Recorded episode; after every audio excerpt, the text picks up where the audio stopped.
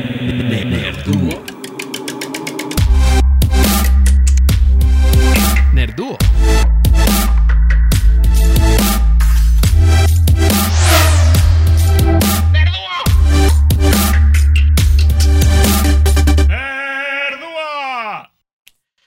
¿Qué huele, Chucho? Oye, ¿tú te tomarías la píldora roja o la azul? Ay, amigo, pues creo que el azul me la voy a tener que tomar cuando sea viejito. Mm.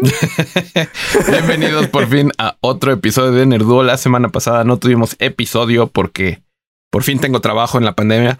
Uh. Así que me tomé la semana para acomodarme a mi nuevo empleo. Pero sin más, esta semana volvemos a Nerduo. Vamos a platicar de los diversos anuncios que hizo Sony durante la semana, del trailer de Matrix Resurrections, que va a salir una nueva película, el trailer de Hawkeye, la serie de Disney Plus, y también de los dos episodios que nos faltan, el de la semana pasada y el de eh, la semana antepasada de What If. Así que este Nerduo va a salir mañana, que sale el próximo episodio. y nos vamos a tardar una semana en platicar al respecto de eso. Pero no se preocupen. Como siempre está aquí conmigo mi queridísimo y mejor amigo Chucho. ¿Cómo estás, Chucho? Hola, amigo. Muy bien. Feliz de estar de vuelta después de una semana de pausa. Ay, sí. Estuvo, estuvo chida la semana, la verdad. Pero pues bueno, antes de empezar a platicar de todas estas cosas que siempre platicamos en Nerduo, me gustaría saber, Chucho, ¿qué tal tu semana? ¿Qué hay de nuevo? ¿Cómo has estado? Muy bien, un poco cansado. Empecé la maestría esta semana. Este fin Ah, de qué semana. chido. ¿Y qué tal? Sí, sí, sí. Pues, pues bien, bastante bien. Eh, es eh, es en, en, en fines de semana, eh, viernes y sábado. Es cada dos fines de semana. Y es de viernes de 6 a 9 de la noche. Y ah, los sábados sí está pero perro. Es de, sí, me imagino. es de 8 y media de la mañana hasta las 5 y media de la tarde con una hora de lunch. ¿Y todo en Oh. Zoom? Sí, sí, todo bueno es Microsoft Teams, porque Microsoft Teams reign supreme, Mm. pero, pero de todos modos, este, pero bien, la verdad, se ve, se ve, se, se ve bien. No va a cometer los mismos errores de la carrera. de no aprender lo que tenías que aprender. Eh, sí, sí, sí, sí, sí, sí. Eh, lo- los que me escuchen aquí tienen que saber que la escuela es muy buena, es lo mejor del mundo, pero así que que digas, wow, qué chingona es la escuela, la verdad, ¿no? Pero esta yo la qui- esta yo la quise escoger, yo la quise estudiar porque yo, ahora sí, porque yo quise. Nadie me, nadie me obligó. Entonces, Sí, creo que eso es algo que yo descubrí durante la creación de mi tesis y también abandonando la primera carrera en la que entré. sí. Sí, creo que es más importante en la carrera que hagas amigos y que hagas lo que te gusta, más allá de que busques algo que te genere dinero o que te genere un buen empleo, porque Ujú. sí, e- es, difícil lidiar con eso después. A mí creo que lo que me pasó es que realmente descubrí qué era lo que me gustaba después de la carrera. O sea, Mm. sí es la carrera, o sea, sí es la carrera que escogí, ¿no? Pero siento que no, no me, no me enfoqué a las cosas que te, que, que me hubieran servido para ahorita, ¿no? Claro. Entonces, porque pues también, oye, a los 17 años no sabes ni qué hacer con tu vida y te dicen, el próximo año tienes que, eh, que saber qué te vas a dedicar toda tu vida y te dices, Sí. ¿what? Sí, sí, es bastante difícil, la verdad. No, no es una decisión que puedas tomar como fácilmente y sin embargo todo, todo el mundo, toda la sociedad y tus papás y todo el mundo te presiona a que tomes la decisión. Y es, Sí, sí, sí. es triste que la, que la mayoría de los casos las personas toman una decisión de la que luego no están a gusto, ¿no? Pero pues bueno, solo intenten ser lo más honestos consigo mismos y hagan lo que más les gusta. Y hablando de ingenieros, oye, el domingo pasado, Verstappen contra Hamilton, chocados uno contra otros, que la verdad mucha gente se espantó de que la llanta le cayera encima a, a Lewis Hamilton y que aparte se ve que. Verstappen todavía como que intenta acelerar un poco el coche mientras sigue encima. Qué bueno que tenemos el Halo en los coches, la verdad. O sea, también qué bueno que el, el choque fue en una de las curvas más lentas de la pista, pero también qué bueno que chocaran, porque el drama está bueno, qué bueno en el sentido de que generó drama para el campeonato, ¿no? Y qué bueno que están los dos bien. lo, lo, más, o sea, independientemente de la controversia de que quién tuvo la culpa, quién no, que la verdad, yo creo que estoy de acuerdo contigo que debió ser un incidente de carrera, pero lo más, lo que más puedo decir es que es un choque tan extraño. Sí. o sea, Jamás había visto que se subiera así el coche a, otro. No, y es que lo que pasa es que es que se subía en la salchicha y la misma llanta, ¿no? De Verstappen se, se rodó arriba de la llanta de Luis. Sí. Y hizo que se elevara, ¿no? Se agarró aire por la salchicha y después agarró más, más aire en la llanta. O sea, un choque es como de esas veces que luego, no sé, en México, ¿no? Ves de que un carro arriba del otro, ¿no? O sí. este, cosas así que dices, ¿cómo? ¿Cómo, pasó eso? ¿Qué pasó? ¿No? y aquí igual. O sea, tú ves la imagen y literal, carro está arriba así como, como dos, dos perritos en primavera, ¿no? Así, uno arriba del otro, literal. Y luego fue como, yo lo vi como el, el play by play, todo el mundo sobreanalizó el choque. Y lo que vi es que, o sea, por conforme chocaron, o sea, Verstappen en su coche se quedó sobre como la aleta dorsal del, del, coche de Hamilton y se empujaron. Y cuando la llanta cayó sobre la cabeza de, de Hamilton, fue cuando se detuvo el coche de Hamilton, como que se adelantó el coche de Verstappen y terminó la llanta ahí. Entonces fue así como, y no, o sea, pudo. Em, el mismo Martin Brundle durante el broadcast dijo este que a él ya le, alguna vez le pasó que, quedó una llanta sobre de él y que, que ve cómo acelera. Eh, o, sea, ver cómo acelera una llanta de Fórmula 1 enfrente de tu cara es una cosa, una experiencia bastante extraña y de miedo. Sí, sí, sí. No, aparte de que, de que no solamente la llanta, el, el, el Halo este, protegió de la llanta, sino el bargeboard también se ve que literal se parte a la mitad. O sea, ese bargeboard, pues a lo mejor obviamente no mata, Luis, porque esa parte es de puro, este... Es madera, ¿no? Es como de... Es un compuesto, ¿no? Es un material compuesto que se rompe fácil. Pero todo no le hubiera dado semejante chingadazo a la cabeza a Hamilton. Pues, gracias al cielo que trae casco, que trae Halo, que trae de todo y salió nomás enojado. ya ves que Toto, yo me acuerdo que leyendo las noticias y eso, me acuerdo que uno de los que estaban tan en contra era Toto y Nicky Lauda en paz descanse. Sí. Pero Toto decía, no, si lo, si lo quisiera lo cortaría. Y mira. Funciona, amigo. Pero bueno, también noticias del Gran Premio de Monza. Felicidades a McLaren, mi equipo favorito. Siempre seré fan de McLaren para toda mi vida. Por fin, el único equipo en el año que ha ganado el 1 y 2 ni siquiera Mercedes o Red Bull lo han logrado este año. Mm, no. Así que un y, aparte nada tiene que ver con el choque que mucha gente dijo, "Ay, sí, porque chocaron." Yo sí. Danny Rick sacó ese primer lugar desde la primera vuelta y tenía a Verstappen atrás. Verstappen no lo pudo pasar en ningún momento y luego tuvieron esa equivocación tonta Hamilton y él. Y bueno, y también los pits de Verstappen, qué rollo. 11 segundos. Fue error del, del, mecánico. Ya vi qué pasó. Si viste cómo pusieron las nuevas, este, pistolas, las nuevas medidas, no? De que tienen que apretar el botón. Mm. Al mecánico se lo olvidó porque pues todo era automático. Y entonces le están diciendo que le apriete y el güey vuelve a poner a, a, a, meter la, la, la, este, la tuerquita. La, la pistola la vuelve a meter en, en, en, en la llanta, ¿no? Pero pues ya esa madre ya no se iba ya no se iba a atorar más, ¿no? Y en eso ya fue cuando como que yo creo que agarró el pedo y dijo, ah, sí, cierto, tú. sí, pues que, lo que la verdad eso arruinó la, o sea, ya estaba arruinada la carrera de Verstappen desde ese momento en adelante. Y luego el choque solo consolidó lo que, pues, o sea, lo peor, porque de todos modos pudo haber sacado un podio o algo, o sea, no tenía, o sea, Hamilton y, y Verstappen iban bien, pero pues se vieron ahí saliendo de, de ya cuando entra Hamilton, cuando, o sea, cuando salen de los pits, pues ya fue el, Pero yo sí estoy en completo desacuerdo en, en el penalti que le pusieron a Verstappen, así como estuve en desacuerdo con el penalti que le pusieron a Hamilton. O sea, déjenlos correr, por Dios. Oye, ¿qué? ¿Pero qué? No, sí, sí, sí, sí.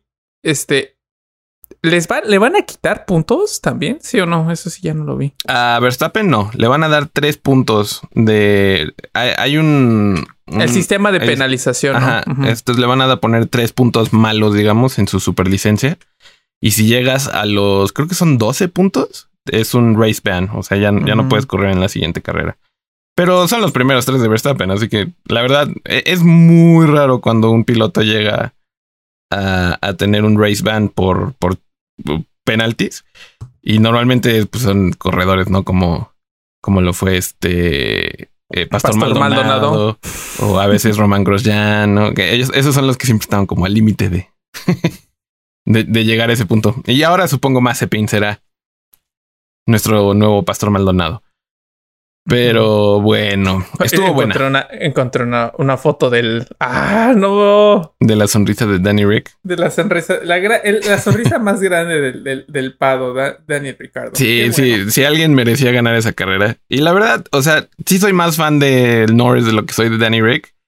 Pero sí. Me lo parece angelical ahí. Sí, la verdad, qué bueno que lo ganara él. Y me encantó como Norris dijo, oigan, este, yo traigo más velocidad, quizás podría ser que me dejen pasar. y su ingeniero así, no, ahí quédate. Sí. Y Norris así, bueno, está bien. Pero pues la verdad eso enseña pues gran compañerismo, ¿no? O sea, obviamente Norris no va a dejar de ir por ese primer lugar, y, pero tampoco dejó de celebrar, ¿no? El, el que haya ganado. Daniel Ricardo. Y aparte Daniel Ricardo tenía todavía un chingo de velocidad en el coche se notaba que estaba guardando un buen, o sea, dio, un masterclass en Monza. Y la última vuelta fue la más rápida. Sí. Porque ya dejó, dejó ir todo el, sistema de recuperación de energía. Sí, no, e, es, es mi respeto a, a Daniel, Ricciardo. Pero ¿te parece si pasamos a nuestro primer tema de la semana, querido amigo, que es los anuncios de PlayStation 5, que fueron varios, pero si te seré sincero, hay tres que realmente me hicieron ojitos. El primero siendo eh, Knights of the Old Republic, este juego que, si mal no recuerdo, tú nunca jugaste. Lo iba a jugar este año, era parte de mi. Este, no, pues ahora espérate el remake. De mi lista, pero ya me voy a esperar. sí, la verdad es un juego muy bueno. Es un RPG eh, seteado en el mundo de la Guerra de las Galaxias. Yo lo jugué cuando tenía mi Xbox 360 y que de hecho salió para el Xbox normal, si mal no recuerdo. Entonces era uno de esos juegos que podías jugar de backwards compatibility, que era una lista muy cortita al principio del Xbox 360. Y entonces lo jugué un buen porque lo compré muy barato y la verdad era muy bueno. O sea, es un videojuego en donde tú puedes decidir ser Jedi o ser Sith. Y obviamente mi hermano mayor siempre era el Sith y yo era el Jedi. Eh, los que conozcan a mi hermano, el que sigue después de mí, tiene esta personalidad de, pues, de Sith. Entonces, pues a él le gustaba mucho ser malvado en este videojuego. Pero la verdad, si te soy sincero, ya, ya habíamos dicho esto. En, en el Instagram de Nerduo puedes ir ya estaba anunciado que iba a salir este videojuego. Entonces, cuando yo escuché, hey, un teaser trailer, yo esperaba, aunque fuera, pues no sé, una cosita de gameplay o mínimo un cinemático donde viéramos a más personajes. Eh, solamente ver a Darth Revan como en versión especial, digo, pues chido, ¿no? O sea, ya sabía que iba a salir el juego. Esto no es un anuncio para mí. Pero bueno. Claro. Supongo para alguien le sorprendió. Pero está chido. Estoy emocionado del remake. Quiero verlo, quiero jugarlo. Y este. Y, me encantaría ver si pues, le cambian algunas mecánicas, ¿no? Y lo hacen un poco más fluido el juego. Sí, sí, sí. Creo que lo van a hacer con el. A la Bioware nueva, ¿no? Mass Effect que incluso juegos como Fallout, que antes tenían un sistema de RPG de diálogo, por ejemplo, muy tradicional. Esta parte de hacerlo dinámico, de, hacer los diálogos más rápidos, ¿no? De, que te ponen el timer. Este, el cuestión de turnos va a ser, yo creo que como Final Fantasy, eh, el nuevo. Entonces, a lo mejor. Se ve, se ve divertido, la verdad. Y siempre ha sido un buen juego. Pero el otro videojuego que anunciaron que me emocionó mucho fue Spider-Man 2. Yo no he jugado el 1, Uh, pero he visto cachos del videojuego porque me parece que mi hermano eh, lo tiene y, lo vi jugar alguna vez. Y de todos los reviews y todo lo que he visto de ese videojuego, o sea, es probablemente el mejor juego del hombre araña y que hayan anunciado la secuela significa que pues están conscientes del éxito de ese videojuego. Pero tú dime, ¿qué, esperas de la secuela? Yo lo que espero es mucho, no jugué el de Miles Morales porque no tengo un PlayStation 5, como todos. Y sí lo puedes conseguir en PlayStation 4, pero oh, seamos sinceros, se juega mejor en PlayStation 5. Em, pero yo espero que, que, que eh, el primer juego de Spider-Man es, es, excelente, ¿no? Es, es, buenísimo. Realmente muy similar a los juegos de Arkham que de, de, Batman que te hacían sentir realmente como Batman. No, creo que nunca había tenido la sensación de sentirme como Spider-Man desde el Spider-Man 2 de la película, ¿no? Ese juego ya legendario, ¿no? De, de, la película que fue el primero que realmente el columpiarse en Nueva York se sentía bien, ¿no? Se sentía real. Y la historia, o sea, la historia del primer juego fue como un juego, fue como una colección de los mejores puntos clave de, de, de, de, la mitología de Spider-Man, ¿no? Y creo que esto, con la introducción de Venom y aparte en un universo donde Miles Morales y Peter Parker comparten, ¿no? El universo, o sea, uno no se murió antes de que el, que el otro tomara, ajá. Se me hace interesante, aparte, o sea, ¿no?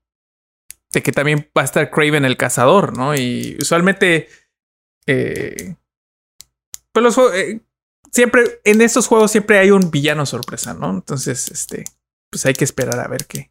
Y eso siempre me ha gustado de los videojuegos de Spider-Man, o sea, que no es como las películas, bueno, excepto esta siguiente película de Spider-Man que vamos a tener al, a los seis siniestros, pero que en los videojuegos siempre ha sido pues como hay muchas horas de gameplay, pues hay muchos villanos, ¿no? Justamente mencionas el, el juego de Spider-Man 2 de la película de Sam Raimi. Yo recuerdo que ese juego lo jugué a morir y, y me encantaba que siempre había, o sea, como había muchísimas historias de diversos villanos eh, icónicos de Spider-Man contra los que podías pelear durante el videojuego. Entonces, eso siempre me ha agradado, o sea que contrario a una película en donde pues tienes tiempo muy reducido, ¿no? Normalmente una hora y media a dos horas para contar una historia, normalmente no quieres tener 18 villanos para introducir durante la trama. Eh, pero, y, en cambio los videojuegos siempre han tenido esa libertad, ¿no? Como de, de, introducir pues, personaje tras personaje y simplemente es un nivel más, ¿no? Claro, sí. Eso es muy agradable y creo que es, es una fórmula que funciona muy bien con Spider-Man especialmente porque tiene muchos villanos. Totalmente. Y el último anuncio de Sony que a mí me emocionó, iba a poner el Gran Turismo, pero Gran Turismo es como Call of Duty. Anuncia un nuevo Gran Turismo y sigue siendo el mismo Gran Turismo. Es, es un casi simulador de carreras. Y es lo mismo realmente. a mí, eh, a mí obviamente es el que más me emociona y creo después del, del, Spider-Man. Y creo que la verdad de Gran Turismo sería una de las grandes, este, Em, razones por las cuales me compraré un PlayStation el próximo año. La verdad, yo también, pero sinceramente no hay mucha innovación dentro de ese videojuego, así que decidí poner esta historia de los anuncios que se me hizo mucho más innovadora. Eh, Radiohead celebra el ¿qué es? El 20, 20 aniversario de Key Day y Amnesiac sus eh, dos de sus mejores discos, tengo que decirlo. Key Day es probablemente mi disco favorito de Radiohead, así que esto me emociona mucho. Y celebran eh, el aniversario en colaboración con Epic. Eh, con algún. No hay como mucha información de bien, bien qué va a ser esto, pero como lo están haciendo con Epic, me imagino va a ser como estos conciertos de, de Ariana Grande que han salido en Fortnite, ¿no? O sea, va a ser una experiencia virtual en videojuegos en donde pues vas a poder escuchar la música. Probablemente va a ser algún eh, remix o reissue o remaster o algo, alguna nueva innovación sobre la canción, eh, las canciones originales de Radiohead. Pero la verdad me emociona mucho. Me, encanta que los músicos se metan más en el espacio de, de, de, los videojuegos. Acaba de haber una colaboración en Valorant de Zed, el DJ, con, con, con el videojuego como tal. Y la experiencia ya siendo como un usuario, o sea, fue divertido, o sea, está chido que hayan sacado como el skin de, de, este, de esta persona, pero lo que me emociona más que Fortnite, más que Valorant de esto, es que es específicamente Radiohead para Radiohead, ¿no? O sea, esto va a ser una experiencia que Epic ayudó a construir, pero que por lo que entiendo no va a ser parte de un videojuego, sino que va a ser su propia experiencia, ¿no?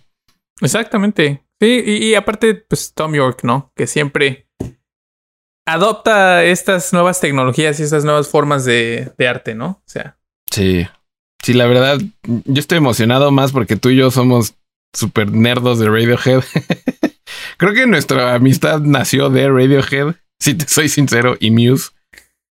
Así que que se una al, al, mundo de los videojuegos Radiohead, pues. Ahí, ahí, pueden ver si me gusta o no. no, no, sé señalar si me gusta Radiohead o no. En todos los nerdúos desde el inicio de los tiempos, bueno, desde que tenemos cámara, pueden apreciar que en el fondo de la cámara de Chucho se ve un póster de Radiohead y siempre ha estado.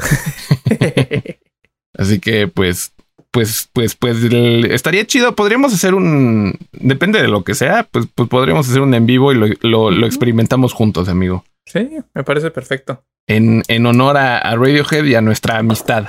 Ay. Oh. Invitamos a Juanjo para que diga, ay, no quiero. lo voy a ver solo.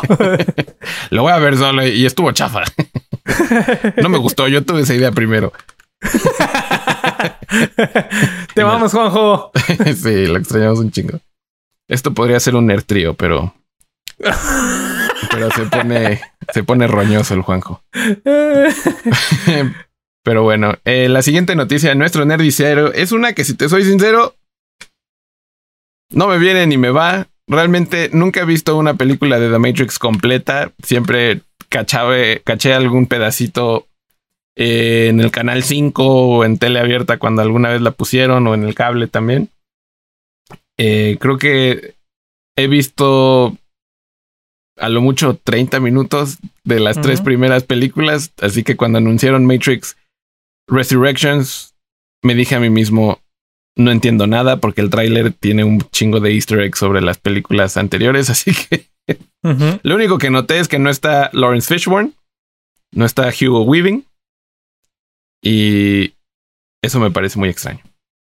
sí, eso es la incógnita. ¿Estará Lawrence Fishburne ahí? Porque hay un, se ve que hay un Morpheus joven. Sí. Pero, pero si te voy a ser sincero, si me hubieran dicho hace 10 años, ¿no? Porque la última película de The Matrix creo que salió 2005, ¿no? O sea, sí me acuerdo ya que fue 15 años. De los 2000. Ajá, 15 años. Si me hubieran dicho, oye, van a, va a salir una película hace 10 años, va a salir una Matrix 4, te hubiera dicho, eh, ¿para qué? ¿Para qué? Aparte porque en la tercera se muere, ¿no? Bueno, spoilers, lo siento. Sí, spoiler. Ya, ya pues, pasaron 15 años, amigos, por favor. Este. Sí, pero esto creo que viene. O sea, hay varias teorías de que esta película toma lugar después de. de la primera de Matrix, que como que retconea, ¿no? Este, en la segunda. que no lo creo. No lo creo en lo absoluto. Creo que esa es una teoría muy pendeja, pero. pero más bien yo creo que creo que retoma la teoría que incluso yo tuve, o sea, y yo tenía cuando, cuando la primera vez que vi este Matrix Revolutions, que eh, el mundo real, ¿no? Mm. Eh, era también otro subnivel de The Matrix, ¿no? Porque The Matrix es esta simulación, ¿no? Donde las máquinas controlan a, los, a los humanos para hacernos baterías, ¿no? Humanas. Em, yo no sé por qué no te gusta The Matrix, amigo, porque tiene un chingo de Easter eggs al anime, pero un así, sí, eso sí así, así gigantescos. En serio.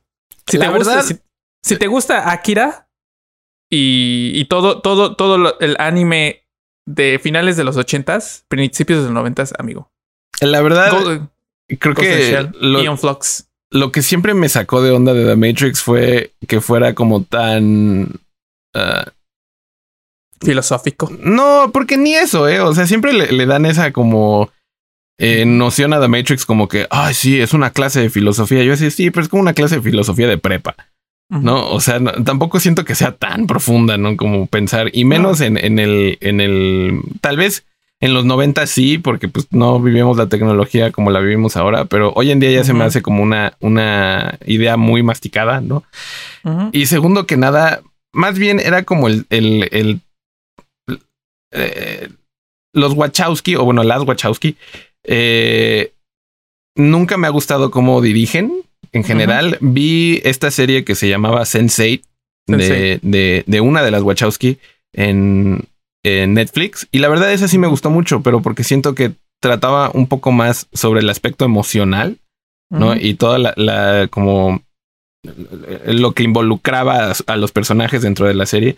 Y The Matrix siento que era como tenían un punto muy claro que querían hacer y lo hicieron muy burda, muy, burdamente con demasiada exposición, ¿no? O sea, literal, me recuerdo de las escenas que me hicieron como dejar de ver The Matrix, o sea, durante, mientras la estaba viendo, era cuando algo hace Lawrence Fishburne, hace así como un movimiento loco o, detiene una bala, no me acuerdo, algo que solo puedes hacer en The Matrix, ¿no?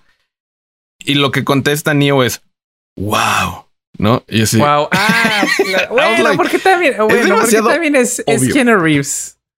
O sea, sí. Eh, Entiendo y también entiendo de dónde Pero viene bueno. Keanu Reeves, ¿no? Que empezó en la comedia y luego se movió al, Sí. al, a la acción. Pero de todos modos, o sea, siento que eso es más el trabajo del, de- del director o directora de lo que es este trabajo de, del actor. ¿no? Entonces, en general, nunca me ha gustado como la estructura y, el- y la manera de narrar que tiene The Matrix. ¿no? Ninguna Yo de digo las tres. que, yo digo que, mira, dale la chance a la primera, porque las segundas dos realmente creo que son reiteraciones y no a mí, o sea, son, son inferiores a la primera. Sí. Y eso siempre también Pero- lo he escuchado pero, y o hace sea, que no la quiera ver, güey. Realmente, realmente eh, dale oportunidad a la primera, porque incluso como, como una película en sí es un standalone, es excelente.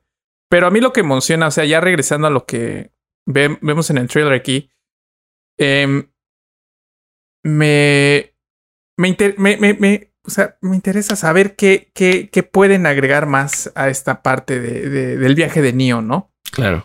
porque es una eh, eh, es una eh, es una incluso ella de- ellas las directoras no en su transición porque son este transgénero incluso era como una una una metáfora a su a, no, a que estaban viviendo una vida Doble, ¿no? este, doble exactamente no creo que creo que ahora ya que solamente es una directora y que siempre no, ya está completamente en ya completado su transición. Me interesa saber, ¿no? Qué aspecto le, po- le, le pone a esta película, ¿no? Como de, a lo mejor de, de, de, de que Neo, ¿no? Va a representar esta parte de que ya re- se realizó y tiene que encontrarse a sí mismo, ¿no? O sea, entonces, realmente muchos easter eggs, mucha acción. La, la canción de Jefferson Airplanes, excelente. Muy sí, bien. el trailer está muy, bien hecho, la verdad. Entonces, pues hay que ver. Realmente, te digo, si hubieras dicho hace 10 años, te hubiera dicho, ah, no, la verdad Guácala. no. Pero ahorita digo, Y aparte, Puede ser que creo sea. que tienes razón. O sea, ya estos ya son las Wachowski, eh, pues como dice el subtítulo de su película, ¿no? O sea, resurrected, ¿no? Han, han renacido de y, y han cambiado mucho desde la última película, ¿no? Y Claro. específicamente hablando como de, de esta serie Sense8, que fue muy triste cuando la cancelaron porque la verdad era una serie que se trataba sobre eh, pues, las emociones, sobre encontrarte a ti mismo, sobre darte cuenta que no estás solo en este mundo, ¿no? O sea, que, que la humanidad tiene que trabajar en conjunto y con un Ujú. aspecto sci-fi como típico eh, producción Wachowski. eh, muy, muy, muy grande que engloba, ¿no? Como la historia en general y me gustaba muchísimo. Y entonces lo cancelan y el final de temporada se nota que lo hicieron como para decir, bueno, este era el punto que queríamos hacer, ¿no? Pero se sale casi, ca- Mm. casi, casi que se sale de la trama, la serie. Y como, y como, como en, eh, eh, eh, como que intentaron dar su punto final de una manera que fuera más entendible y lo entiendo y creo que se me hizo una muy buena idea que, que hicieran ese final así, pero también pues te deja hambriento de ver más, ¿no? O sea, de, de querer ver... De saber qué pudo haber sido, ¿no? Exacto. Entonces creo que pensando en The Matrix, ¿no? O sea, después de que tuvieron eh, dos secuelas más o menos eh, X, ¿no?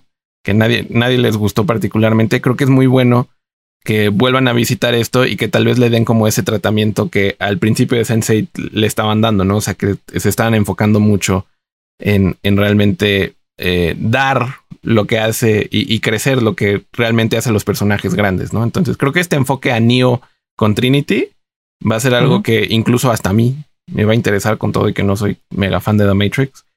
Porque sí, sí, a mí me encantan las películas que son sobre el personaje. Si les soy sincero, o sea, yo sí soy bien comercialote y el cine de arte me aleja un poco, pero sin embargo, o sea, creo que The Matrix es una bonita combinación entre ambos mundos, ¿no?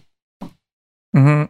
Sí, y, y, y ver a dónde va, ¿no? O sea, si es el inicio de.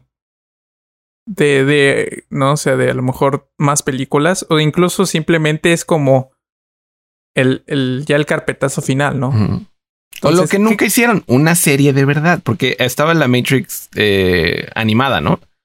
Creo no, Animatrix, no, Animatrix era una colección de historias dentro del Mm. universo por diferentes, este, diferentes directores de anime que te recomiendo muchísimo Mm. Mundo verla, dice amigo. Todo mundo Porque dice por. Dios, por Dios, está. Hay unas cosas que vi, ¿cuántos, cuántos tenía? Como 10 años. No, no de 10 años, como 9 años cuando salió.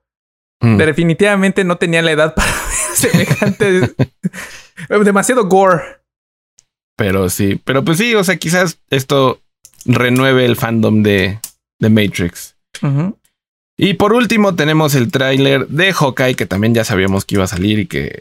Y bueno, y también lo anunciaron al final de... de ¿Cómo se llama? De Black Widow. Eh, tenemos este tráiler en donde por fin nos enteramos más o menos cuál va a ser la trama principal de Hawkeye, la serie de Disney Plus, y de dónde sale Kate Bishop, que aparentemente es como esta, eh, como les llaman, vigilantes, ¿no? En, los cómics.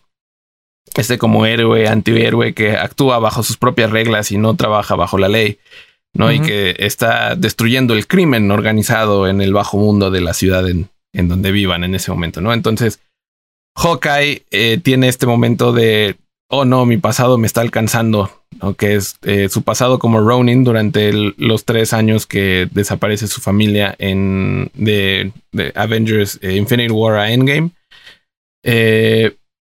y vemos que Kate Bishop quiere tomar como esa posición como Ronin, ¿no? O sea, que, que, admira al personaje que hizo Hawkeye durante esos tres años. Así que, pues, vemos este tráiler lleno de team-ups, ¿no? Así como de uno es mentor, la otra es como aprendiz y, cada vez vemos claramente que se, está formulando The Young Avengers, ¿no? Que cada serie que nos dan nos dan un nuevo héroe o un héroe joven, por decirlo así, y que sabemos que en algún momento se van a juntar.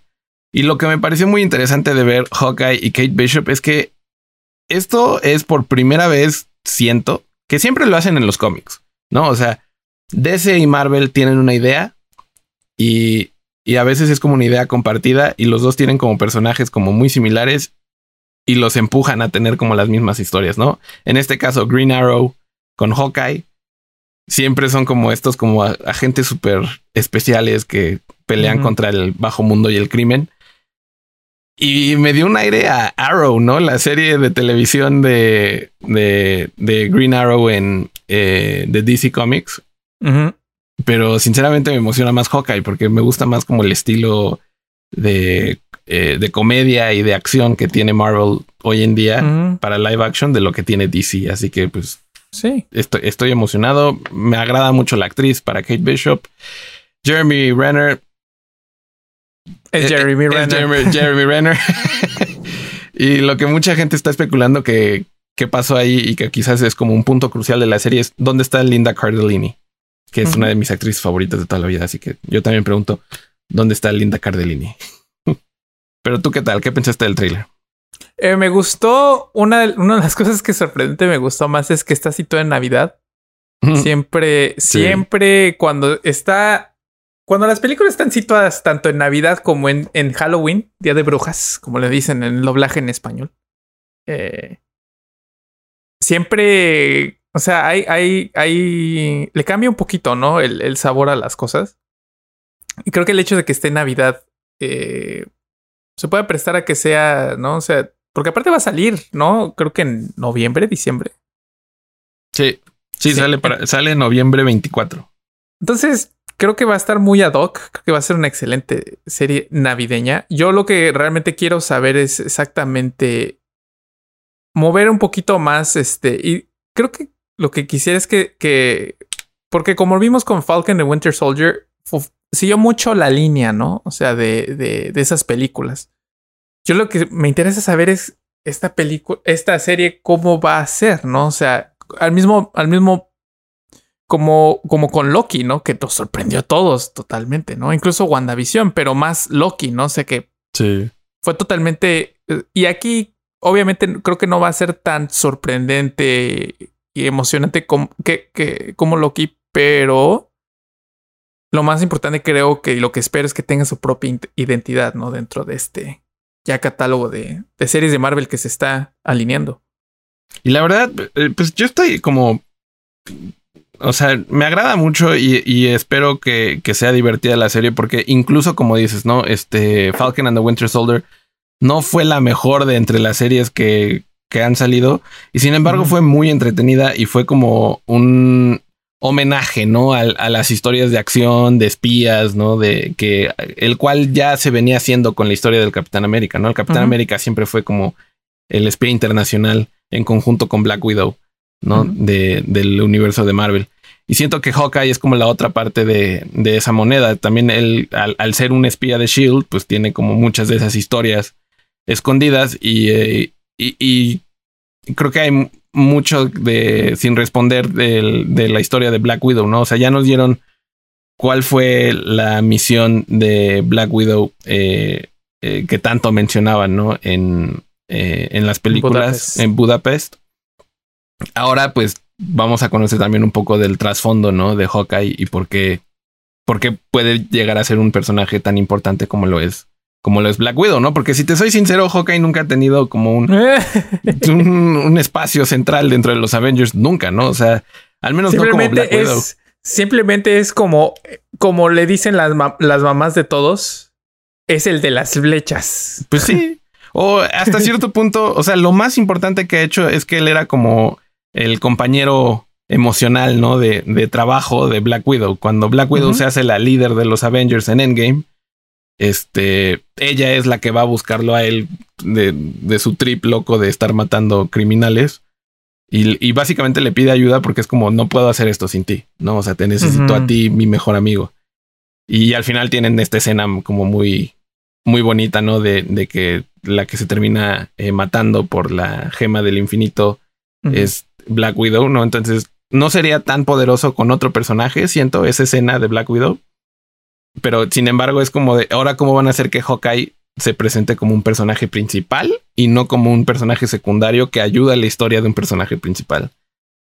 Entonces, no sé, los cómics son muy buenos de los que está basado la, la serie. Eh, eh, Fíjate que yo no nunca, nunca he leído de, de, Kate Bishop, la verdad. Yo, yo leí el primero, eh, del cual está basado este, y, ya es como la versión como eh, más actualizada de Hawkeye, porque Hawkeye del pasado, de los cómics del pasado, es como súper... Es Green Arrow, básicamente, ¿no? O sea, se, viste chistoso, es lo que sea. es, Green Arrow. Es que sí es cierto, güey. Pero eh, en, esta nueva serie eh, es mucho más interesante y sufre de problemas como, por ejemplo, que pierde el oído después de, de de una pelea con un, con un villano, no sé, le, básicamente creo, que en, una pelea le explotan algo en los oídos y empieza a perder el oído y luego le encajan sus propias flechas en las orejas y de plano pierde el oído y tiene que aprender lenguaje de señas y cosas así. Entonces, creo que este es un héroe que por eso es interesante, porque no tiene ningún poder, es simplemente es bueno con un arco, ¿no? Y, y ya, ¿no? Y, y, se pone al tú por tú con, con villanos con superpoderes. Entonces es como un Batman muy extraño, pero sin dinero. Entonces, es, eh, por eso es interesante esta serie, también por, porque siempre está metido como en el mundo del crimen, ¿no? Como los típicos de Marvel, o sea, Kingpin y, y todos este, los villanos que tienen que ver con el crimen organizado de Marvel Hawkeye siempre está metido ahí en conjunto con los otros personajes que ya sabemos que, que también están en ese mundo. Así que emocionante, pero me reservo mis opiniones hasta que salga. Porque quién sabe, ¿no? Ya tendremos, ya tendremos doble serie junto con The eh, bueno, The Book of Boba Fett. Uh, sí, cierto. Pero sinceramente creo que le podríamos dar un poco de más a Star Wars y un poco menos a Marvel. Podríamos como esperarnos a que se acabe esta serie y luego dar toda nuestra opinión porque no sé si me emociona tanto como Boba Fett, la verdad. si te soy sincero. Boba Fett. Boba Fett. pero bueno, amigo, ¿te parece si pasamos a probablemente la parte más larga de nuestro podcast del día de hoy? Porque pues me salté una semana. Eh, pero la serie que estamos viendo semana con semana, Marvel What If, la, los últimos dos capítulos que nos faltan fueron el capítulo de Doctor Strange, que la verdad se me hizo el mejor de la temporada. Ese, puff, puff, muy bueno. Y el de la semana pasada que todos esperábamos que era por fin la realización de Marvel Zombies eh, en, en, algún producto no más grande eh, audiovisual de, de, Marvel. Y, y la verdad, creo que lo hicieron bien. La historia está drásticamente cambiada porque no, todavía no han presentado muchos de los personajes que son importantes en el cómic original, como por ejemplo Mr. Fantastic, ¿no? O Magneto. ¿no? Son personajes que necesitas para hacer una adaptación fiel a lo que era el cómic, pero sin embargo, esta adaptación, como la hicieron, se me hizo muy buena. La, historia de origen, ¿no? Y el. Eh, la historia de origen en el cómic es de Mr. Fantastic. Aquí la hacen de Hank Pym, que es como el otro geniecillo que tenemos en, Marvel. Eh, y, la verdad, se me hizo muy, muy buena adaptación, muy emocionante. Sin embargo, esta eh, adaptación de, de Doctor Strange, ¿no? O sea, de, de básicamente en esta línea del tiempo, bueno, en este universo, lo que cambia en la vida de Doctor Strange es que él sí se termina completamente enamorando de su compañera, ¿no? De esta... Mm, Christine. De, de Christine. De Rachel McAdams. es que todos la conocemos como Rachel McAdams. Y sabes qué es lo peor que, de nuevo, qué rollo, y vuelvo a mi teoría de conspiración, ¿qué demonios pasa con los personajes que son mujeres en What If? Porque no se parecen en nada a su contraparte de las películas. E, incluso, incluso porque Rachel McAdams le hace la voz y yo decía, ¿por qué no se parece nada? O sea, no, sí, yo también me quedé así como, qué bizarro, ¿no? Porque ya había pasado con, con Black Widow y yo especulé que era porque querían como alejarse de Scarlett Johansson. Pero ahora lo veo y digo, no, pues Scarlett, o sea, esta Rachel McAdams no tiene nada en contra de Marvel ahora, ¿no? Este, y, sin embargo, sí, esta caracterización de, su personaje me parece. Y, porque al lado ves a Benedict Cumberbatch, que es claramente Benedict Cumberbatch, ¿no? O sea, bueno, es que Benedict Cumberbatch tiene una cara muy característica. Pues pero Rachel McAdams también, o sea, también, o sea, también. No sé, se, me hizo muy curioso. Como e, eso es como una parte que en la que me súper enfoqué durante el episodio, que quizás no era tan importante. Pero sí, o sea, esta historia sigue el hecho de que pues ellos sí como que básicamente pues, son novios, uh, ¿no? Y la escena en donde choca Doctor Strange, chocan y a él no le pasa nada realmente, sino lo que sucede es que muere Christine y esto como que desata la historia de Doctor Strange. Y fue muy interesante porque es Doctor Strange deprimido, básicamente. Entonces vemos la misma historia, pero en vez de él intentar recuperar sus manos por sus tendencias narcisas, sino lo que está intentando hacer es recuperar a su amada, ¿no? A su novia. Eh, y se me hizo como muy interesante. Como es como es curioso porque es un spin de la misma historia que ya vimos en la película. Es un spin-off, pero más cliché, ¿no? Es como, ay, perdí a mi novia. Y sin embargo, desarrolla una historia mucho más complicada de lo que vimos en la historia eh, original. Porque pues básicamente Doctor Strange intenta regresar el tiempo y recuperar a Christine y cada vez que regresa eh, termina en la muerte de, de, Christine. Incluso vemos aquí en el panel inferior de la derecha, ¿no? Que muere por un ataque al corazón o muere por eh, que las asaltaron o, chocan en otro lugar. El punto es que siempre muere. Que eso realmente me recordó mucho a una película que yo cuando a veces pongo esta referencia me doy cuenta que nadie vio esta película. Una película con Guy Pierce, el, el, brother que hace de, de Mandarin en, en Iron Man 3 y este... Que por cierto, tenemos que ver Shang-Chi, pero. Shang-Chi, eso viene esta semana, la próxima semana. Todavía no me he vacunado, así que no he querido ir al cine. Eh, pero, pero bueno, en, esta película de Guy Pierce se llama La máquina del tiempo, que está basada en el, en el libro de H.G. Wells. Y le pasa lo mismo, se muere su novia hace una máquina del tiempo y cada vez que regresa al pasado la novia se muere de diferente manera. Entonces cuando, cuando estaba pasando dije, ah, es como la máquina del tiempo. Claro, o sea, creo que sabemos que Marvel y Disney son expertos en hacer homenajes más que ya tener como historias originales, ¿no? O sea, claro.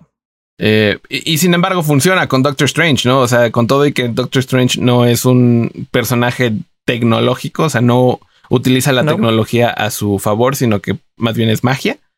Eh, funciona bien el mismo concepto y vemos, ah, vemos esta conversación que tenemos, ¿no? De con The Ancient One, en donde le explica que no puede cambiar un punto en el tiempo que es absoluto, ¿no? La muerte es absoluta y por más que regreses en el tiempo no lo puedes cambiar. Eh, y eso como que deprime más a Doctor Strange, busca la biblioteca escondida de Cagliostro eh, que es el, el, mismo que hizo el libro, ¿no? Del, del, de la gema de, del tiempo que tiene Doctor Strange. Y básicamente se pasa siglos absorbiendo poderes de seres de otros universos, ¿no? Eh, para hacerse lo más poderoso que puede y, e intentar recuperar a Christine. Y lo que descubrimos es que The Ancient One divide en dos a los Doctor Strange, que me, me pareció como una idea muy chistosa.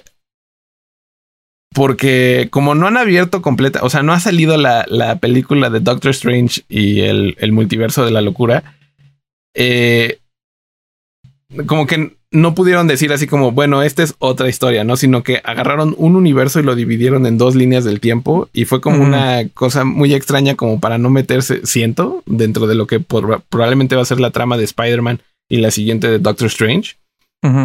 Este, pero no sé, me pareció interesante, ¿no? Como dividir a un mismo personaje en dos. Uno que es bueno, uno que es malo, Jedi contra Sith, ¿no? Eh, Uno con ojeras, otro que se durmió temprano. Voldemort y Harry Potter, ¿no? Este, y, pues, Luis Hamilton y, Verstappen.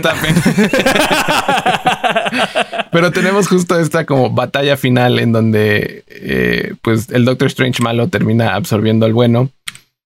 Y luego tenemos una de las, ahora sí, hablando de filosofía, una de las escenas más filosóficas en Marvel hasta el momento, en donde Doctor Strange logra revivir a Christine con todos sus poderes que ya lo terminan deformando. ¿Y qué es lo que resulta de esto? Que pues se colapsa el universo. O sea, el, el, revertir un punto absoluto dentro de la línea del tiempo de un universo causa su colapso total, ¿no? Y lo que me pareció muy interesante es que hemos estado esperando como si regresamos a tenías aquí una diapositiva en donde sale. Antes, ahí está el, The Watcher. The Watcher. Este se me hizo muy interesante que en algún momento, porque el lema de todos los episodios es yo no puedo intervenir en estas historias. The Watcher va a intervenir en alguna de estas historias, ¿no? Entonces aquí fue como que, como que sí, como que no, como que tenía ganas. Y Doctor Strange es el primer personaje que vemos que percibe la presencia de The Watcher, que habla con él y que al final del episodio le pide, o sea, le suplica que por favor haga algo y que detenga el fin de su universo.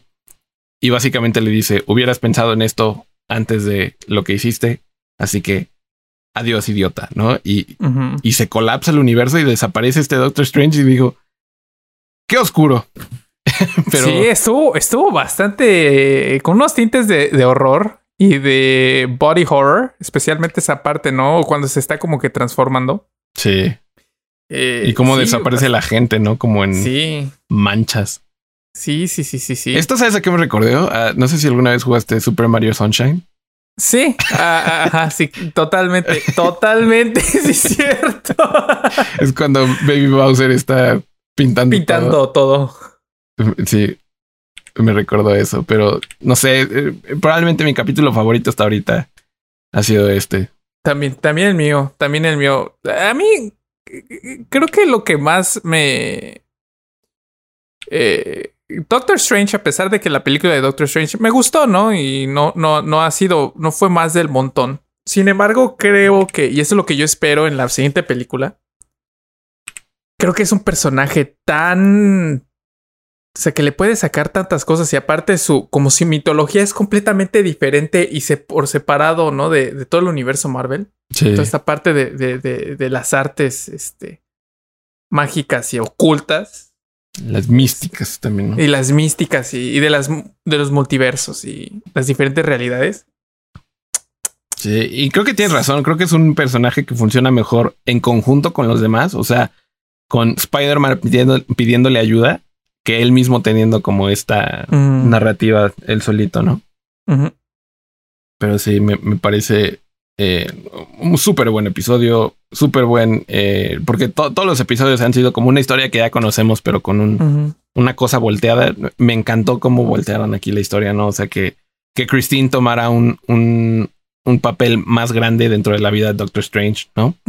Es, eh, se me hizo cliché, pero e, es como en, las clases de cine, ¿no? Cuando te dicen que, que sí puedes utilizar los clichés, pero tienes que saber cuándo utilizarlos. Creo que este es un gran ejemplo de cómo utilizar un cliché.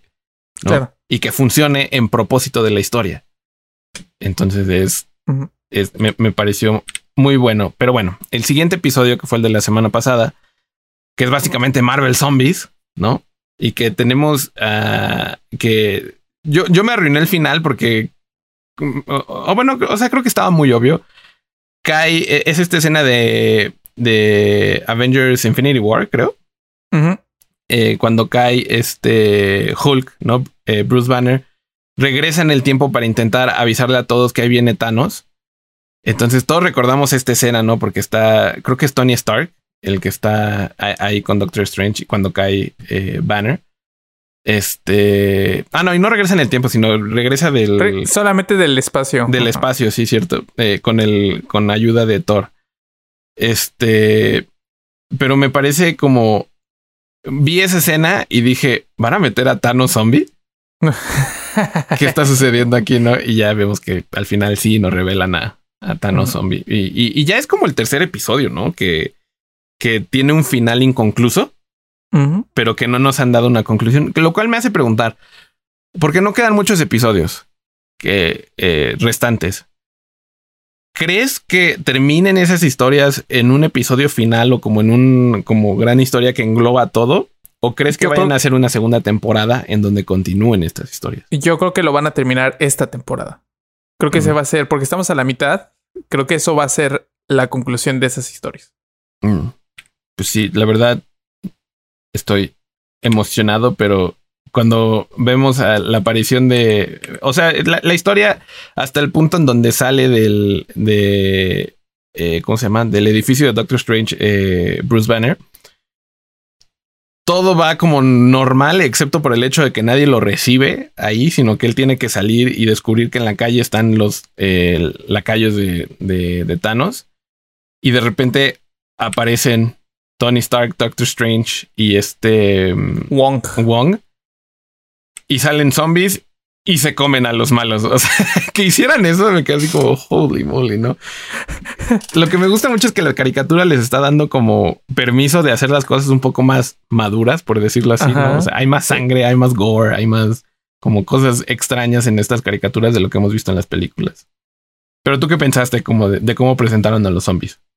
Me, pareció muy bien, especialmente eh, porque, especialmente esa escena, ¿no? Cuando llegan, llegan, este, los secuaces de Thanos a, a Nueva York, ¿no? Ya es una escena que incluso hemos visto varias veces, ¿no? Yo la he visto en YouTube varias veces. Eh, y pues es darle esta parte, ¿no? Exactamente lo que ha sido toda esta serie de voltearlo de cabeza y, darle una nueva interpre- interpretación.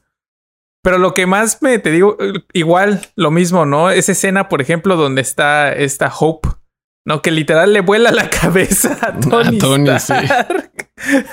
Sí, es, es loco, ¿no? Y, y pero me gusta como la- las pequeñas frases que dicen que en donde ya son es Hope and Dine, es Spider-Man, eh, son todos estos personajes que ya están muy acostumbrados a matar a sus amigos. ¿no? Entonces eso también es como fuerte, ¿no?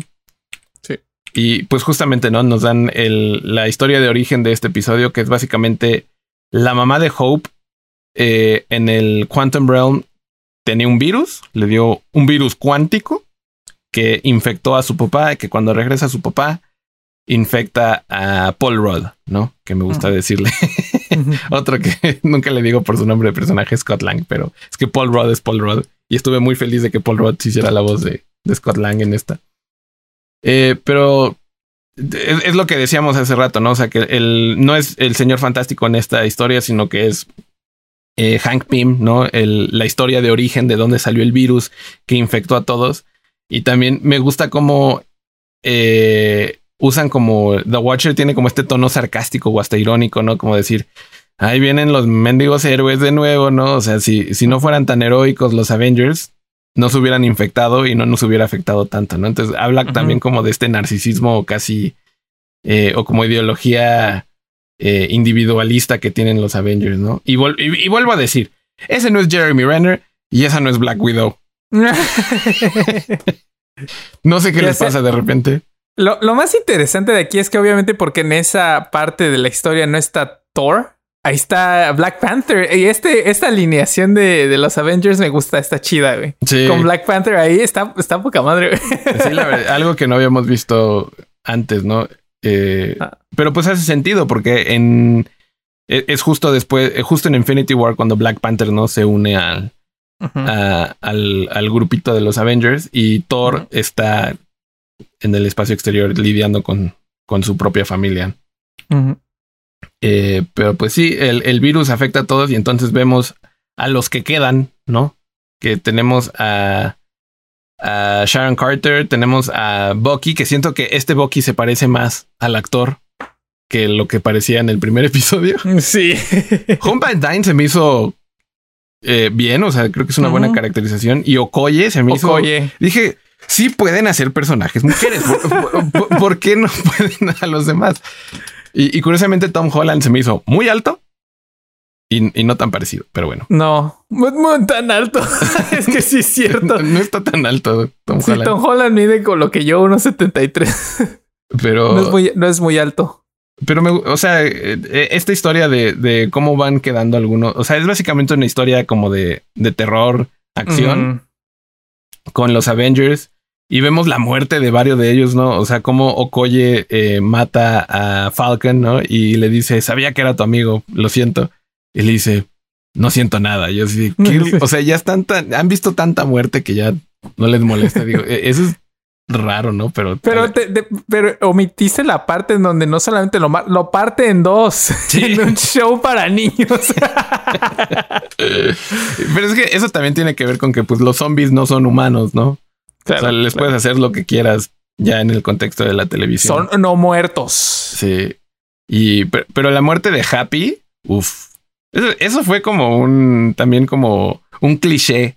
Del- Y aparte John Favreau, que siempre, siempre John Favreau cuando puede hace este eh, pone la voz en sus, en, en- en sus actuaciones, siempre. y la verdad estuvo como, fue, fue de nuevo, este fue un cliché de historias de terror de, con su muerte, ¿no? O sea, cómo la oscuridad se lo empieza a tragar porque lo están jalando hacia la oscuridad. Y, y me encanta cómo se fue hacia la oscuridad gritando, ¡Blam! ¡Blam! Y descubrimos que el, el zombie que sale de ahí es Hawkeye, ¿no? Entonces, eso también está severo, ¿no? Y, y Ah, tenemos que hablar de esto, por eso la puse ahí. Tenemos que hablar de esto. de la capa de Tom Holland, No, sí, ajá, de la capa. o de que Pues tenemos que hablar de la discusión que ha, ha habido en el internet, amigo. ah, no, 38 y 38 y 17 años. Amo su inocencia, 17 años. no- bueno, que si te soy sincero, yo no lo tomé así, o sea, porque la manera en que le habla Hope es como, ay, qué bonito niño, ¿no? Eh, Sigue siendo inocente. O sea, Mm. lo vi más maternal de lo que lo vi eh, cougar, ¿no? No lo sé, no lo sé. Yo vi una, una foto, le iba a poner, pero se me olvidó. Una foto de ellos dos y, y- y, este iba a estar eh, Stifler, la mamá de Stifler y el, el otro brother, el de American Pie. Ah, pero sí, sí, eh, sí, en el momento dije así como, ah, qué raro, pero, o sea, ya, ya después de la interacción, y también tomen en cuenta que las caricaturas tienen muy poca expresión facial en comparación a lo que puedes hacer con un actor, ¿no? De carne y hueso. Así que, I don't know, o sea, siento que se Pero perdió también- algo pero ahí. Pero también le dice, le dice, no sé cómo me quede. Y le dice, bueno, me puedo acostumbrar. Y entonces así de wow, wow, wow, wow, wow, wow. Creo que eso fue lo que más le sacó de onda esa línea de diálogo. que me puedo acostumbrar. ¿Qué, qué te estás refiriendo? Sí está algo bizarro, pero, I don't know, pues sí, sí está raro. Pero, o sea, ta- también lo que me gusta de esta escena es, es la, la creatividad que hay detrás de los poderes de, de cada uno de estos personajes, ¿no? O sea, por ejemplo, no, no hablamos de, de, de Spider-Man utilizando su fuerza y sus telarañas para poder jalar el, el, el, el El tren, tren. ¿no? O sea, el, eh, que, que sea él y que no sea Hulk, ¿no? El, el que usa su fuerza bruta para hacer esto, se me hizo como muy interesante. Al mismo tiempo que como la líder es Hope. O sea, Hope es un personaje tan, pero tan fuerte dentro del universo de Marvel. eh, que ya van dos episodios en donde ella es el punto central, ¿no? De, del, de- del, del episodio. Y la manera en que mata a Sharon Carter también O sea, cómo se hace chiquita, se mete en su boca y luego crece adentro de Sharon. Holy moly. O sea, los poderes de Ant-Man y, a toda la gente que me decía que era un tonto cuando yo leía los cómics cuando era más chiquito y jugaba los videojuegos y decía que Hank Pym y Ant-Man era de mis, superhéroes favoritos y me decían que era un tonto porque sus, sus poderes son bien chafas. Les digo ahora, después de ver las series del MCU, ¿sus poderes son realmente tontos? Yo digo que no. O sea, no. El, el, poder de hacer las cosas chiquitas y hacerse a uno mismo chiquito y luego enorme, creo que tiene mucha creatividad dentro del, del, del, personaje. Mm. Y me agradó mucho, mucho ver eso, ¿no? O sea, que, que utilizaran más esos poderes de... Y, lo mismo con Hank Pym villano, ¿no? En el capítulo anterior. Eso me pareció también muy, muy chido. Esta pelea, ¿tú, ¿tú qué pensaste? Se me hizo épico. Bucky contra Capitán América y Bucky tiene que matar a su mejor amigo. Y al final lo parten dos con el escudo. Y aparte me gusta cómo cuando agarra el escudo se lo, se lo pone en la espalda. Está todo lleno de la sangre del Cap. Sí, y aparte que el Cap es como el, el zombie más, o sea, porque el, lo escuchan caer en, sobre, el, sobre el tren y ya saben quién es. O sea, significa que es como un zombie que ya saben que es como eh, demasiado cagazón, ¿no? que ya han peleado con él antes. Este, y que es uno de los como más desechos también que, hemos visto hasta ahora. No sé, se me hizo. Se me hizo muy bella esa, esa pequeña secuencia, ¿no? De, de la pelea entre ellos dos. Este, pero bueno. Y luego descubrimos uh, como el, el, el, ¿cómo se llama? Plot twist de la, de la historia, que es Visión. Obviamente a Visión, pues no está en peligro de nada porque ni siquiera es un humano. Entonces los, los zombies no, no lo buscan, no se lo quieren comer y que revivió la cabeza de Scott Lang.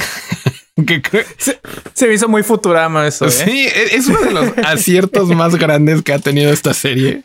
Poner, o sea, Scott Lang siempre ha sido el comic relief, ¿no? Más que ser el héroe, él ha sido como el chiste del, del, del, donde sea que él ha, aparecido. Aparte de que está su amigo ruso dentro del equipo. No, entonces verlo nada más su cabeza se me hizo súper chistoso. Y este, y aparte luego descubrimos que es muy probable que su cabeza, que el hecho de que solo existe su cabeza no es porque solo podía salvar su cabeza, sino que probablemente, como descubrimos después, le dio el resto del cuerpo de Scott Lang de comer a Wanda, ¿no? Entonces como... Se pone muy loco. Y Wanda pobre zombie. Tachal, pero pobre Tachala sin su piernita. Sí, qué, qué, traumático. Bueno, pero es de Wakanda, güey. Le van a dar una pierna diez veces mejor que la que tenía, güey. pero también lo que me pareció y pues eh, un poco triste porque sabemos que en el, el primer episodio donde salió, eh, eh, ¿cómo se llama? Black Panther fue el último de eh, ay, siempre se me olvida su nombre. Chadwick Boseman. De, Chadwick Boseman. Soy bien malo con los nombres, ya saben. Eh, pero en este episodio ya es otro actor de voz, me parece. Entonces sí dije así como, uff, qué triste, ¿no? Pero pues al mismo tiempo, pues honorando de nuevo como, como el actor que la verdad, creo que para siempre, para los siglos de los siglos será Black Panther. O sea, así como nos pasa con el Guasón, creo que no va a haber otro mejor Black Panther eh, después de Chadwick Boseman. Y, y, pues me gusta, ¿no? O sea, me gusta que el personaje continúa aquí en las caricaturas y este, y, pero también qué rollo con Wanda Zombie. Qué miedo. O sea, si de por sí Wanda normal da miedo, imagínate Wanda Zombie, güey. No, o sea, estuvo, eso sí estuvo muy locochón y, y, y bueno, el, episodio termina con bueno, eso, este se, saltó la diapositiva. Eh, pero bueno, este es como el final de, de Hope, ¿no? Que, que, ella crece y ayuda a los demás a llegar a, donde está resguardado Visión. Pero ya este final de, de, la caricatura en donde tiene un cambio de conciencia Visión y se da cuenta que, que pues estaba como cegado por el amor que siente por Wanda y termina ayudando a sus amigos para que puedan este, escapar en el, en el último Quinjet que queda en, eh, en la base donde, donde está Visión. Eh, y se saca la, la, la, gema del infinito, ¿no? De, de, su cabeza. digo, o sea, y se queda este episodio así como en veremos, ¿no? O sea, esto es como lo, lo último que vemos, que logran escaparse y no sabemos como qué, qué es lo que va a suceder, así que me, me pareció muy interesante. E- Es mucho menos eh, violento y gory que el cómic, esta adaptación. Sin embargo, creo que tiene suficientes elementos que nos hacen ver por qué es interesante tener una historia de zombies en un mundo de superhéroes. ¿no? Sí. Eh, y, y me pareció eh, como muy bella esta adaptación y muy eh, divertida. O sea, creo que fue de los capítulos más chistosos que hemos tenido. O sea, al final vemos a Scott Lang con la capa flotando como cabeza. O sea, literal, completamente el vibe de Futurama, Sí. como Sí, dices. sí, sí, sí, sí, sí, sí. Y pues ya al final tenemos esta revelación de la, esta escena icónica de, de Thanos que hemos visto tantas veces, ¿no? Que es cuando la primera vez que levanta el puño con el guantalete. Este, pero ahora versión zombie. que da mellito. Thanos, y de por sí Thanos da miedo, imagínate Thanos zombie. Pues sí, ¿no? Porque ahora no tiene ningún motivo más que destruir. Pero sí, creo que ha sido muy bueno. Me, me emociona el episodio de mañana. No sé cuál es el que viene. He estado viendo así What If, o sea, porque puedes investigar cuál es el episodio que viene y de qué se va a tratar. No he investigado nada, no he buscado nada, solo los he estado viendo conforme van saliendo y he sido gratamente este recompensado por esa paciencia. Sí, te, te, te sorprende. Yo también cuando le, le, le prendo ya los, este, los miércoles cuando regreso del trabajo, le pongo, ah, digo, ah, Doctor Strange, si hubiera perdido su corazón. Sí, está, Oh. está muy chido. Y quiero preguntarte, ¿cuál ha sido tu favorito hasta ahorita? Oh, definitivamente el de Doctor Strange. Sí, sí, yo El también Doctor creo. Strange. ¿Y tu menos favorito? Ah, tristemente el de Capitán América. Creo que yo estoy igual, güey. Creo que todos los fans Ah. estamos igual ahorita. Sí. Aunque el de Marvel Zombies es, es un close second, la verdad. O sea, estuvo Sí. muy bueno. Sí, sí, sí. Es que no, no, no tiene tanto de, de como de, de character development y eso, pero estuvo entretenido. O sea, estuvo divertido. Sí. Y, y la verdad creo que me emocionan todos los episodios que se han quedado a medias. Quiero saber Mm. cómo hasta dónde llegan. Sí. Sí, yo también. Pero Hay que ver. Hay que ver qué, qué pasará, amigo. Habrá que ver, amigo. Pues, amigo, lo logramos. Había muchas cosas de las cuales platicar esta semana porque nos dimos una semana de descanso. Eh, pero se ha logrado, platicamos de todo. ¿Algo más que nos quieras decir? Cuídense, amigos. Ya veo que ya varios ya le están dando su segunda dosis Uy, sí, creo de, que, de nues- de nuestra edad y más grande. Entonces, creo que a mí me toca ya a fin de mes. Uh, uh, Esperemos que uh, sí, porque entonces ahora sí voy a empezar a pues buscar empleos presenciales. Maybe. Eso, muy bien. O mínimo ir a ver Shang-Chi en el cine. Eso. Pero es que sí, me, ha dado cositas salir sin mi vacuna. sí. Pero No, pues, bueno, El miedo no anda en burro, amigo. pues sí. Pero bueno, muchas gracias por ver otro episodio más de Nerduo, este su podcast donde dos mejores amigos hablan de las cosas más nerdas acontecidas en la semana. Como siempre, eh, pues denos like, suscríbanse, eh, todas esas cosas youtuberas, si es que nos ven en YouTube. Eh, y pues nos vemos la próxima semana con el siguiente episodio de What If y lo que sea que suceda en la semana. Gracias por escucharnos, amigos. Adiós. Adiós. Ah, sí, Wakanda Forever. Wakanda Forever. Nerduo. Nerduo.